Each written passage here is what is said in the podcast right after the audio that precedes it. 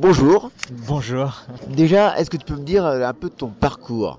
Ah bah, Mon parcours il est un peu atypique parce que j'ai commencé par le théâtre. Mhm. Donc j'ai pas mal joué au théâtre, dans, on va dire dans mes jeunes années, on va dire. Mais le cinéma a toujours été une passion et j'ai toujours fait des films, j'ai fait un court métrage avec des comédiens, des choses comme ça. Et puis un jour, je suis arrivé au documentaire, mais vraiment un peu par hasard. C'est que je suis tombé amoureux d'un peintre de marine que tout le monde avait oublié, qui peignait un peu plus haut en France, euh, vers Boulogne-sur-Mer, et qui était un peintre phénoménal, qui s'appelle Georges Ricard Cordinglet, et qui a un peu disparu de la surface de, de l'univers culturel, on va dire. Et donc j'ai fait mon premier documentaire euh, avec Canary Film sur ce peintre. Et ensuite, j'ai enchaîné, j'ai fait un film sur les Cévennes. Et ensuite, on a lancé cet énorme projet qui est Largo, qui est un documentaire où pendant deux ans et demi, on a suivi les deux auteurs de Largo Winch, Philippe Franck et Jean Van Damme, pendant toutes les étapes de création d'un album de bande dessinée. La particularité là de cet album-là de bande dessinée, c'est que c'est déplacé dans le monde parce que ce sont des gens qui font des repérages. Donc on était à Hong Kong avec eux, on les a suivis à Bruxelles, à Saint-Tropez, à Cassis. On a passé des mois et des mois dans l'atelier du dessinateur Philippe Franck et donc on rentre avec ce film qu'on tourne. C'est une tournée, on peut pas dire autrement. On appelle ça nous le Largo Tour. Depuis un an, on va de ville en ville et on présente notre film et c'est un vrai bonheur. Est-ce que déjà à la base tu es fan de BD je connaissais absolument rien à la bande dessinée. J'ai rencontré le dessinateur de Largo Winch sans même savoir ce que c'était que Largo Winch. Mais vraiment par hasard, on a sympathisé, on est devenus amis, à vrai dire. Ma rencontre avec Philippe Franck, le dessinateur, c'est sur la série télé Largo Winch. C'est-à-dire que j'étais figurant, j'avais besoin de boulot et un copain m'avait branché sur la, la, série télé qui se tournait aux alentours de Paris. Ils ont tourné un peu partout, mais ils ont tourné une partie à Paris. Et j'étais figurant sur la série télé et puis euh, comme je m'ennuie, on s'ennuie souvent en tant que figurant, moi je me rapproche beaucoup de la caméra et je regarde les gens travailler. Et il y avait un autre type qui était à côté de moi et qui faisait la même chose que moi, puis qui posait des questions aux techniciens, mais les techniciens ils ont jamais le temps de vous répondre sur un tournage. Donc je répondais à la place des techniciens parce que je voyais ce qu'ils étaient en train de faire, donc je lui expliquais ce qui était en train de se passer. Puis au bout d'un moment, on rigole ensemble, on parle de ça et puis on échange nos numéros de téléphone. Puis ils appellent les figurants. Ils disent bah écoute Philippe, il faut qu'on y aille parce que là ils, ils, nous appellent. Et là il me dit mais je suis pas figurant, je suis le dessinateur de Largo Winch. et donc voilà, c'est comme ça que tout ce film et toute cette aventure a commencé. Il venait à Paris, il m'a recontacté en disant j'aimerais bien qu'on continue nos conversations, enfin comme on peut rencontrer un pote quoi. Ouais. Entre temps j'avais découvert ce qu'était Largo Winch, j'étais un peu plus impressionné de voir le monsieur. Et puis il me posait beaucoup de questions sur le cinéma, comment on fait un film, comment tu décides de tes cadres, etc. Parce que ça le passionne vraiment, ça se voit d'ailleurs dans sa bande dessinée. Et puis un jour j'ai fait euh, le contraire, c'est que je lui ai dit mais toi comment tu travailles, comment tu fabriques une bande dessinée? Et là j'avoue que pour le type que j'étais qui connaissait rien à la bande Mmh. dessinée, découvrir qu'il faut à peu près un an et demi pour faire un Largo Winch m'a subjugué et que quand il me racontait les étapes de travail par lesquelles il passait, je me suis dit c'est incroyable ce que tu me racontes, il faut faire un film, il faut raconter ça. En plus je me renseignais et je m'apercevais qu'il n'y avait rien là-dessus. J'ai commencé à le travailler au corps parce que c'est pas quelqu'un qui a besoin de publicité, euh, Philippe Franck, ni Jean Van Damme d'ailleurs. C'est par un biais comme ça que tu as rencontré Jean Van Damme. Oh là Jean Van Damme ça a été épique. Vous savez, Dites-vous bien que Philippe Franck et Jean Van Damme n'ont pas besoin de publicité. En plus, Philippe Franck est un homme qui, avant de faire ce film, euh, répondait assez peu aux interviews sur son travail, etc. Et il était un homme un, un peu secret. Une fois que j'avais réussi à convaincre Philippe Franck d'accepter de faire le film, encore fallait-il convaincre Jean Van Damme. Philippe Franck me dit bon ben appelle Jean Van Damme, voilà son numéro de téléphone. Je lui ai parlé du projet. Jean Van Damme à ce moment-là était en vacances dans le Var. J'appelle Jean Van Damme et au téléphone ça donne ça. Écoutez, monsieur, euh, ça ne m'intéresse pas, je n'ai pas envie qu'on parle de moi. Et puis, je comprends pas que Philippe Franck vous ait donné mon numéro de téléphone, je suis en vacances, je veux pas qu'on me dérange, monsieur. Et là, je me dis, oulala, là là, ça commence mal. Je dis, écoutez, Jean, euh, on se connaît pas, mais je vous en prie, ne vous énervez pas, je vais raccrocher. euh, Je vais appeler Philippe pour voir ce qu'il en est et voilà, on se recontactera plus tard ou pas. Mais surtout, ne vous en faites pas. Je veux dire, je vais pas vous harceler au téléphone. Je suis pas un fan qui va vous harceler. Oui, très bien, monsieur. Au revoir. Boum raccroché. J'appelle Philippe et je fais euh, Philippe, il y a un problème, je crois que Jean, il est pas au courant du tout de ce que tu enfin en tout cas, il se rappelle pas. Et Philippe me dit oh là là, il a encore oublié. Bon, je l'appelle. Une demi-heure plus tard, Philippe Franck me rappelle, il me dit tu peux appeler Jean. Donc je reprends mon téléphone, je rappelle Jean, et là j'ai un autre Jean qui me fait je suis vraiment confus. Bien sûr, Philippe Franck m'en avait parlé, mais bon, c'est vrai ce que je vous ai dit, je suis pas très intéressé par ça. Prenons rendez-vous, voyons-nous. Et comme je suis des Alpes-Maritimes et qu'il était dans le Var, je lui ai dit écoutez, je sais que vous êtes dans le Var, je suis à côté, est-ce qu'on peut se voir là assez vite? Il me fait bah écoutez, je vous envoie un plan pour venir chez moi et venez tel jour à telle heure. J'arrive chez Jean Van Damme, ne me recevait pas chez lui. Il avait mis une table devant le perron de sa maison avec une bouteille de vin et quatre verres parce qu'il y avait ma femme et lui il était avec sa femme. Il sert le vin blanc comme ça et il me fait expliquez-moi votre projet. Et il m'a fait parler pendant une heure. Temps, il me relançait et moi j'avais amené ma femme pour me surveiller pour pas dire de bêtises. Ouais. C'est Jean Van Damme quand même. Puis il est très impressionnant euh, à la première rencontre. Donc on est assez intimidé avec Jean Van Damme. Et donc je parle pendant une heure et je raconte ce que je veux faire. J'ai pas encore le scénario, mais je lui dis à peu près les grandes lignes. Je lui, je lui raconte que je veux pas faire un film sur lui, mais sur la création, sur qu'est-ce que ça veut dire fabriquer une bande dessinée, écrire un scénario pour une bande dessinée, euh, voir les dessins et les suivre partout. Il écoute, il écoute, il écoute, et puis au bout d'une heure, il garde 20 secondes de silence, mais euh, un silence mortel pour moi, et il termine par Monsieur, vous avez 100% des droits de Largo Winch. On n'a jamais signé un contrat, on n'a jamais rien fait. Pendant les trois ans de la durée du tournage et même après, il n'y a jamais eu qu'une poignée de main entre eux et nous. Et ça s'est fait jusque-là comme ça. C'est des vrais hommes. hein. Je veux dire, je vous jure, c'est. On rencontre rarement dans nos métiers des gens comme ça, qui sur une parole, sur une poignée de main, vont au bout d'une aventure comme celle-là. Alors au début, on devait raconter cette histoire pour la télévision, hein, pour faire un 52, et plus il me parlait, et ensuite la rencontre de Jean Van Damme a fait que je me suis dit, le film peut pas se réduire à 52 minutes. On est obligé de travailler pour un format euh, entre guillemets plus noble long, de prendre du temps sur la création et de raconter réellement ce que c'était que la création. Donc on a fait un film pour le cinéma, un film d'une heure et demie qu'on a sorti au cinéma. Alors c'est une petite sortie, hein, on n'a rien à voir avec Largo Winch, avec Thomas Sisley, qui sont dans une autre sphère que nous. Mais il a existé au cinéma euh, et ensuite euh, c'est grâce au DVD, on a pu sortir un DVD d'abord avec les éditions Dupuis, qui sont pas des gens qu'on aime beaucoup et qui nous ont pas beaucoup aidés, mais ils ont au moins sorti ce livre et ce qui nous a permis de commencer la première étape de la promotion de notre film.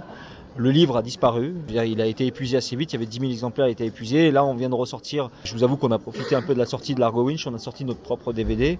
Et là, on co- continue notre tour, ça fait un an, on continue à être sur les routes, à présenter notre film. On réinvente le cinéma itinérant. Et en plus, ce qui est passionnant, c'est que on pourrait croire qu'avec l'industrie Largo Winch et tout ce qu'il y a derrière, et tout le monde est au courant maintenant que Largo Winch existe, on aurait tout eu, etc. On n'a rien eu, on a fait le film tout seul. C'est un film quand même qui coûte 400 000 euros, donc un gros investissement par rapport à une petite société de production comme Canary Film. Mais on a tenu le film jusqu'au bout, on a réussi à le finir, ce qui n'a pas été simple.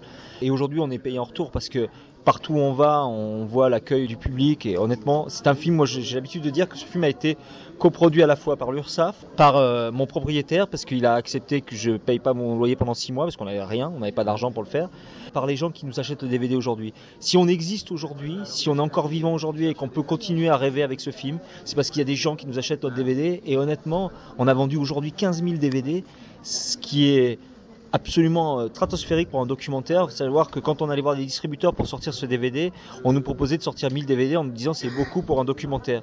Et nous tout seuls, on en est à 15 000 DVD vendus aujourd'hui, ce qui est incroyable. Bon, c'est pas assez pour rembourser les 400 000 euros d'investissement, mais on avance sur le chemin. Et puis il y a trois semaines, on a eu la bonne nouvelle, Canal Plus a acheté le film. Donc ça, ça nous permet de faire un grand pas en avant vers la, la fin de nos problèmes et de rendre cette aventure absolument magnifique.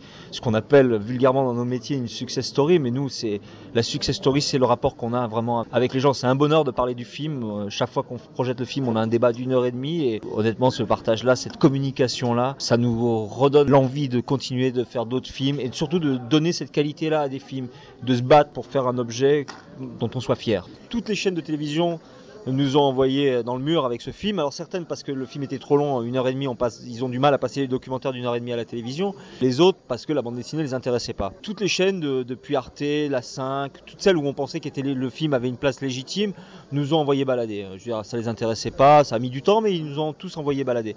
Et puis en fin de compte, c'est notre chaîne préférée puisque c'est la chaîne du cinéma euh, qui a acheté le film. On l'a appris il y a trois semaines, donc après un an, plus d'un an d'aller de, ville en ville, c'est Canal qui a acheté le film. Donc dans six mois, il passera sur Canal Ça, pour moi qui suis un fou de cinéma, c'est une grande fierté parce que Canal c'est quand même la, la- la chaîne du cinéma. Donc là, en plus, c'est toutes les petites chaînes nous ont dit non et la plus grosse de toutes nous dit oui. Et il est arrivé une anecdote très drôle avec Arte, c'est qu'il y avait quelqu'un chez Arte qui nous a beaucoup défendu, qui voulait vraiment le film. Et quand il a appris que Canal Plus avait acheté le film, il nous a demandé la permission d'aller montrer le film à tous les gens qui avaient dit non, en disant Vous savez pourquoi on n'est que Arte et qu'on n'est pas Canal Plus? C'est parce qu'on passe à côté de projets comme ça. Totale liberté sur le tournage. Ah oui, ça c'est assez fabuleux parce que à partir du moment où ils avaient accepté euh, l'idée artistique du film, où ils avaient compris euh, ce que je voulais faire et que ce serait le point de vue d'un créateur et pas un reportage euh, d'un journaliste, ils ont respecté ça. Il y a eu plusieurs anecdotes. D'abord, on a commencé par envoyer le scénario. On a écrit un, scénario de 100 pages sur un documentaire, ce qui n'était pas courant. Jean Van Damme a lu le scénario, il nous a écrit un mot fabuleux en disant Vous savez, je sais qu'un un scénario de documentaire n'est qu'un vœu pieux, mais je trouve ce vœu-là extrêmement réussi. Donc ça a été ça. Et la, deuxième étape, c'était de montrer le film fini au bout de deux ans de travail et de les avoir suivis au pas à pas. Ils ont regardé le film. À la fin, Jean Van Damme, la seule réflexion qu'il a fait, il s'est tourné vers Philippe Franck et il a dit Elle est jolie notre histoire. hein. Mais jamais nous ont demandé d'enlever quoi que ce soit. Euh, Il y a juste une question, Philippe Franck a, a soulevé une question. Il a juste dit euh, oui, mais là on donne peut-être trop d'éléments sur l'histoire qui suit. Et Jean Van Damme a dit non, on laisse ce film, il est parfait comme il est, on touche à rien. Ça donnera plus encore envie aux gens d'aller lire l'album. Côté financement, comment ça s'est passé? Ce qui est un peu dommage, c'est qu'on s'est aperçu très vite, alors qu'on pensait que l'Argo Winch, qui est une industrie, on pensait déjà qu'on allait avoir comme allié les éditions Dupuis, Ouais. et puis qui sont les éditions de l'Argo Winch, qui comprennent rien. Honnêtement, ils comprennent pas leurs auteurs, et je l'ai vu euh, chez pas mal d'éditeurs, mais en particulier chez ceux-là, c'est qu'ils ont aucun sens d'avoir des artistes avec eux et de défendre l'idée de ce qu'est un artiste. C'est des commerçants qui confondent marketing et art. Et je dis pas, je j'ai rien contre le marketing, comprenez-moi. Hein, je suis pas en train de dire il faut pas faire de marketing, mais je pense que le marketing dans l'art doit être adapté à l'œuvre qu'on est en train de vendre et qu'on peut pas appliquer des recettes de marketing à une œuvre d'art, que ce soit un film, que ce soit une bande dessinée, un roman ou n'importe quoi, tout ce qui est dans l'art. On a été devant des, murs euh, qui comprenaient rien. Quelqu'un nous a dit chez Dupuis, vous savez, l'idée vient pas d'eux, donc ça les intéressera pas. Pour vous donner un exemple jusqu'où c'est allé, ils ont quand même un directeur de l'audiovisuel chez Dupuis, donc il se gère tout ce genre de problème. On pensait qu'il allait rentrer en coproduction. À part nous voler tous les droits du film, les droits vidéo, etc., et nous faire des contrats qui étaient absolument inacceptables, il nous a pas aidé. Mais la première rendez-vous, il vous reçoit dans l'immeuble de Dargo, donc le- l'immeuble avec Tintin euh, tout en haut, y a que des bandes dessinées. Au poignet, il a une montre Largo Winch, et la première phrase qu'il vous dit, il me fait Messieurs, ça intéresse qui la bande dessinée? Et là, on se dit, c'est mal barré. Alors bon, ça c'était Dupuis. Ensuite, ça a été les télévisions françaises. Alors la télévision française, je considère que les gens qui s'intéressent à la bande dessinée, ça n'existe pas. Alors qu'on fait des salons absolument partout, vous regardez le monde qu'il y a autour de nous, vous regardez comme l'engouement qu'il y a autour de la bande dessinée. Alors d'un côté, vous avez des gens qui pensent que ça n'a aucun intérêt culturel, et de l'autre côté, euh, vous avez des gens qui pensent que euh, non, ça n'intéresse pas les gens la bande dessinée, et puis raconter ce qu'il y a derrière une bande dessinée, ça n'intéresse pas, euh, les gens n'ont pas envie de savoir. On pense à votre place, la télévision française, vous avez des espèces de gens qui sont, enfin qui se croient être des élites, mais qui n'en sont réellement pas, et qui sont même le contraire d'élites, et qui pensent à votre place en disant le public veut ça. Le public veut ça ou le public pense ça et le public n'acceptera pas ça.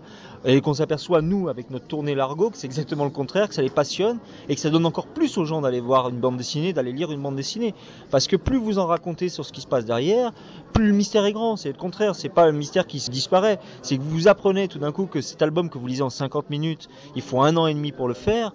euh, vous relisez les albums d'une manière différente derrière. C'est-à-dire que tout d'un coup, vous allez aller dans les détails. Je suis pour que les magiciens donnent leur truc parce que ça les oblige aussi, eux, à faire plus fort. Je dirais quand Philippe Franck euh, nous donne tous ces trucs, derrière, euh, il fait un album qui est la voie à la vertu et il nous surprend encore. On apprend par exemple que certains dessins dans les trois yeux des gardiens Tao, il met une semaine pour un dessin des fois. Dans les trois yeux, il y en a deux ou trois comme ça. Dans la voie et la vertu, il y a des pages entières comme ça. Donc le type, il monte son exigence encore plus loin. De toute manière, c'est bon pour tout le monde de dire comment on fait les choses parce que ça, ça monte les exigences. J'aime pas dire ça, mais ça rend les produits fabriqués beaucoup plus beaux et beaucoup plus forts. Ça oblige l'artiste à toujours se surpasser. Donc c'est une bonne chose. Et lui, il l'a compris. Il avait juste peur de la vision des autres dessinateurs par rapport au film en disant peut-être qu'on va me prendre pour un frimeur qui se montre. Et en réalité, on a eu une surprise très forte, c'est qu'un jour on a fait une projection pour des dessinateurs de BD. Il y en a un qui s'est levé à la fin du film, qui a dit écoutez messieurs, je pense que ça fait 20 ans que je suis dans le métier, je pense que je peux parler au nom de tous les gens qui sont ici autour de moi. Et je peux vous dire que moi je suis pas un fan de Largo Winch, c'est pas mon univers. Mais votre film, c'est pas un film sur Largo Winch, c'est un film qui est un hommage à tous les dessinateurs, à tous les gens qui font de la bande dessinée. Et là, Philippe Franck qui était là, compris que jamais on le regarderait dans ce film comme quelqu'un qui se montre. Il est belge, Philippe, et ils sont très discrets les Belges. Ils ont eu un côté comme ça où, enfin, je veux pas faire une généralité sur les Belges, mais en tout cas, moi ceux que j'ai rencontrés, ils aiment pas la frime, quoi. Ils aiment pas ça.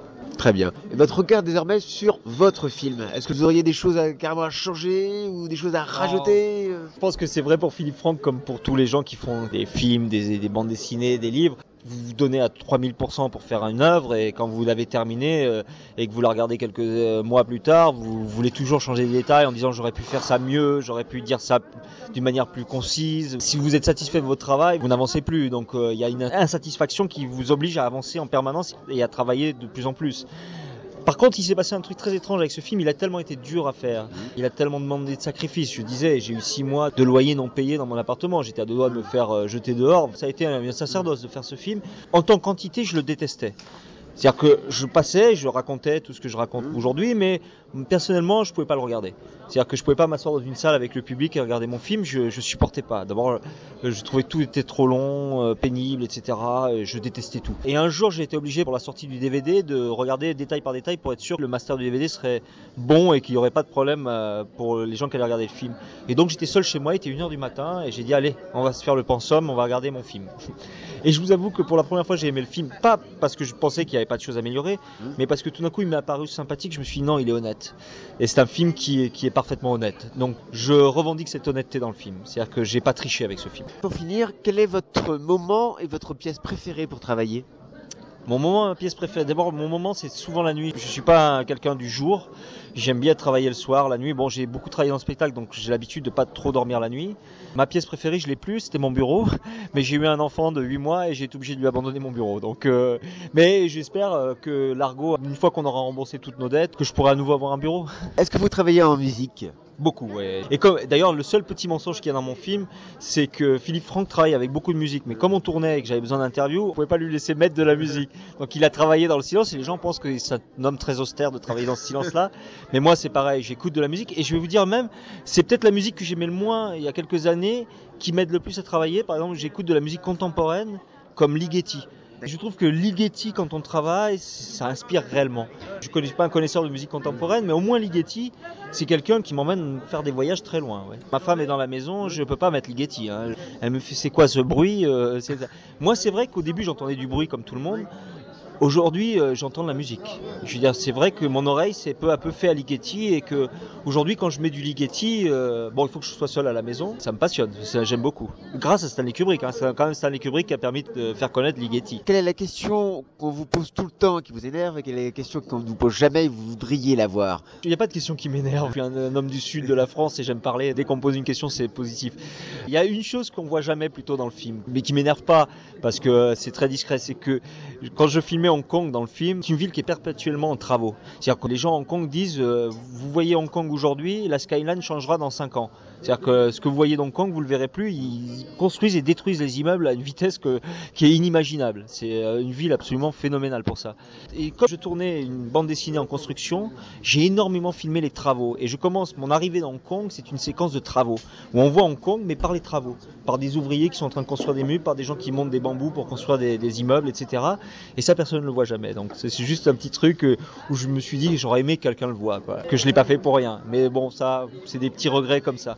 Vous savez, quand vous passez, comme on a passé avec Laurent Segal, qui est le producteur courageux de ce film, euh, courageux même beaucoup plus que ça, parce que vous savez, il fait partie de cette école de producteurs qui n'existe plus en France, et ce qui fait que ça nous manque. En tout cas, quand on est artiste, ça nous manque parce que c'est des vrais, ces gens quand ils croient à un projet, quelles que soient les conditions de faire, c'est le projet qui compte. C'est la qualité du projet final qui, les préoccupe en permanence. S'il n'y a pas d'argent, ils trouvent un moyen. Je veux dire, il s'est plus endetté que n'importe qui sur ce film. Quand il payait pas un technicien, euh, lui, il avait rien. C'est-à-dire que lui, il était interdit bancaire, etc., etc. Donc c'est des gens honnêtes. Et il y avait des producteurs comme ça à une époque. Il y en a encore un comme Perrin aujourd'hui. Jacques Perrin est un immense producteur parce que Jacques Perrin, quand il produit un film, c'est le film qui compte. Les dettes, il s'en fout. Il a pris des risques, notamment avec un film. Bah, vous êtes breton, donc vous seriez sensible à ce film-là, mais il avait fait un film, il avait produit un film que moi je trouvais extraordinaire, qui est invisible aujourd'hui, qui s'appelle Les 40e Rugissants, qui a ruiné sa maison de production. Il a mis 20 ans, ou 10 ans pour rembourser les dettes de ce film. C'est des gens qui croient et qui vont au bout d'un projet, et c'est eux qui laissent des œuvres.